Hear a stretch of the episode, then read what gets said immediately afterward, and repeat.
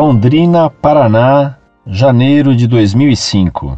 Caro professor Orlando Fedeli, minhas saudações. Fico realmente grato com um magnífico trabalho como este seu. Pude aprender muitas coisas que eu jamais tinha sabido antes, uma vez que a catequese não ensina o que precisamos saber sobre a Igreja Católica. Eu, como um católico, gostaria de saber as respostas de minhas dúvidas, e o senhor me parece a pessoa mais indicada para respondê-las. Primeira pergunta: é verdade que a Igreja Católica teria alterado os textos bíblicos a seu favor, conforme os testemunhas de Jeová tanto gostam de falar? Se sim, como a Igreja procede perante este fato? Segunda pergunta: apesar da Igreja renunciar ao Espiritismo, ela admite a existência de espíritos? Terceira pergunta: afinal de contas, resumidamente, Quais foram as mudanças ocorridas no Vaticano II, do qual vejo tantas referências no site? Quarta pergunta. Com o site de vocês, aprendi sobre a RCC coisas que eu não sabia, mas é fato que a RCC mudou a Igreja Católica. Antigamente, quando se ia a uma catedral, tínhamos aquela missa parada com músicas clássicas e tradicionais, na qual o povo não via a hora de acabar a missa e ir embora. Porém, após ela, as missas ficaram mais participativas, com músicas mais animadas, até mesmo em catedrais. Tenho consciência que isso muitas vezes acarreta o indiferentismo religioso. Mas se a igreja condenar estas práticas, como bater palmas, músicas mais agitadas, não necessariamente o rock, o que considera um absurdo numa missa católica. Muita gente, os adeptos do indiferentismo religioso, iriam abandonar a igreja. Como a igreja pode reverter este quadro? Você acha que o missal católico precisaria ser reformulado? Se sim, como você acha que deveria ser este novo missal? Quais as mudanças principais? Quinta pergunta. A Igreja Católica tem o direito de nomear uma pessoa santa? Afinal, quando nos lembramos dos falecidos, o missal nos diz, abre aspas, cuja fé só tu conhecestes, fecha aspas. Vejo essa história de santo como um culto a imagens. As pessoas simplesmente fazem promessas, muitas vezes tolas, aos santos, nem vão à igreja e esperam que simplesmente vá surgir um milagre. Sexta pergunta. A respeito das músicas, tem que ser necessariamente canto gregoriano? Há várias e belas músicas tocadas nas missas capazes de comover as pessoas. Veja bem, não estou defendendo o tipo de música dos padres pops, mas acredito que mantendo uma missa mais alegre e mais participativa, com as músicas que costumam tocar hoje em dia, o povo poderia largar o indiferentismo religioso e realmente se tornar católico convicto. A respeito do indiferentismo religioso, considero que ocorre, em parte, graças à catequese que não ensina nada do que precisamos saber, apenas afasta os jovens da igreja. Desculpe-me se estas questões já foram esclarecidas, mas como passei a acessar o site nesta semana, não pude ver tudo ainda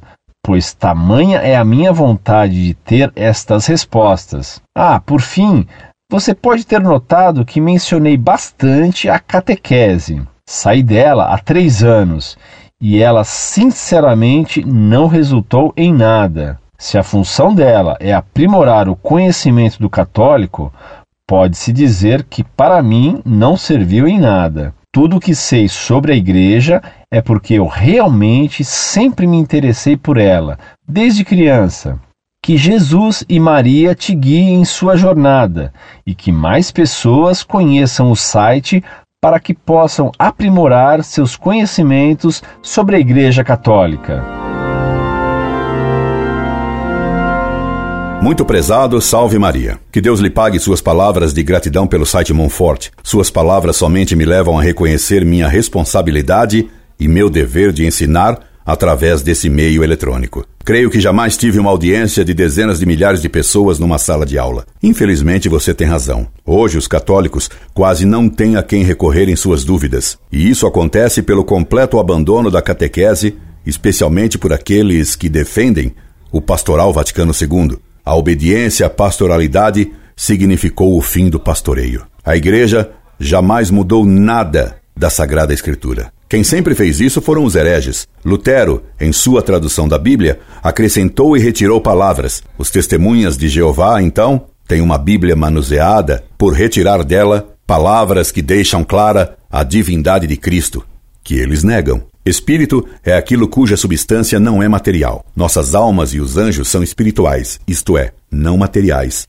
O que a igreja, junto com a Bíblia, condena é a invocação de almas ou de anjos. E isso está proibido por Deus no Deuteronômio, capítulo 18, versículos de 9 a 15. Quanto às mudanças decorrentes do Vaticano II, fica difícil resumi-las em poucas palavras, pois o que o mudou foi o posicionamento doutrinário. No Vaticano II, resumidamente, se defendeu a liberdade de religião, o ecumenismo, a colegialidade na igreja, isto é, que o Papa deveria governar junto com os bispos, mas isso expresso de um modo que insinua que o Papa não tenha o supremo poder sozinho, o diálogo com as demais religiões e não o ensinamento, a ideia de que a revelação não é de verdades, mas sim da própria substância divina. A ideia de que Deus colocou no homem um germe divino, a correspondência entre igreja e humanidade, a igreja posta a serviço do homem em lugar de Deus, e etc. Recomendo-lhe que leia meu trabalho sobre as doutrinas modernistas no site Monfort, trabalho intitulado Doutrinas Modernistas no Vaticano II, resposta ao Instituto Paulo VI de Brecha. Recomendo-lhe que leia também a encíclica Pascendi, de São Pio X, e você verá lá o que mudou entre o que dizia São Pio X e o que disse o Vaticano II. O que você diz a respeito da missa demonstra que você ignora o que é missa. Como o Papa João Paulo II repetiu nove vezes na encíclica Eclésia de Eucaristia, missa é a renovação do único e mesmo sacrifício do Calvário. Na missa, Cristo morre misticamente, não cruelmente, por nós, oferecendo sua vida para pagar nossas culpas. A missa é para Deus e não para o povo. É dita para a salvação das almas mas não é um show. As pessoas que vão à missa para se divertirem nada entenderam da missa. E se vão lá para isso, então praticamente de nada adianta irem, porque não sabem o que fazem e o que se faz na missa. Essas pessoas, no fundo, não creem na missa. Seria necessário instruí-las, como bem lembrou o cardeal Ratzinger. O que eu acho sobre a missa não tem nenhuma importância. O que importa é o que o Papa diz sobre isso, e o Papa João Paulo II determinou que palmas, danças e aplausos devem ser eliminadas da missa, que é a renovação do sacrifício do Calvário. E é inconcebível que no Calvário, enquanto Cristo morre, se dance e se aplauda. A Igreja não nomeia ninguém santo. A Igreja reconhece que uma pessoa foi santa e modelar em sua vida e faz isso infalivelmente pela manifestação dos milagres que Deus permite que a pessoa santa realize depois da sua morte. Quanto ao culto das imagens, Peço-lhe que leia no site Monforte o que escrevemos muitas vezes sobre isso, provando que o culto das imagens é legítimo. A música na igreja não visa, em primeiro lugar, a comover o povo, visa a dar glória a Deus, e nada faz melhor isso que o canto gregoriano. É o que lembrou o Papa João Paulo II na encíclica Eclésia de Eucaristia. As musiquinhas protestantosas que se tocam hoje na igreja são ridículas e feias, muito feias,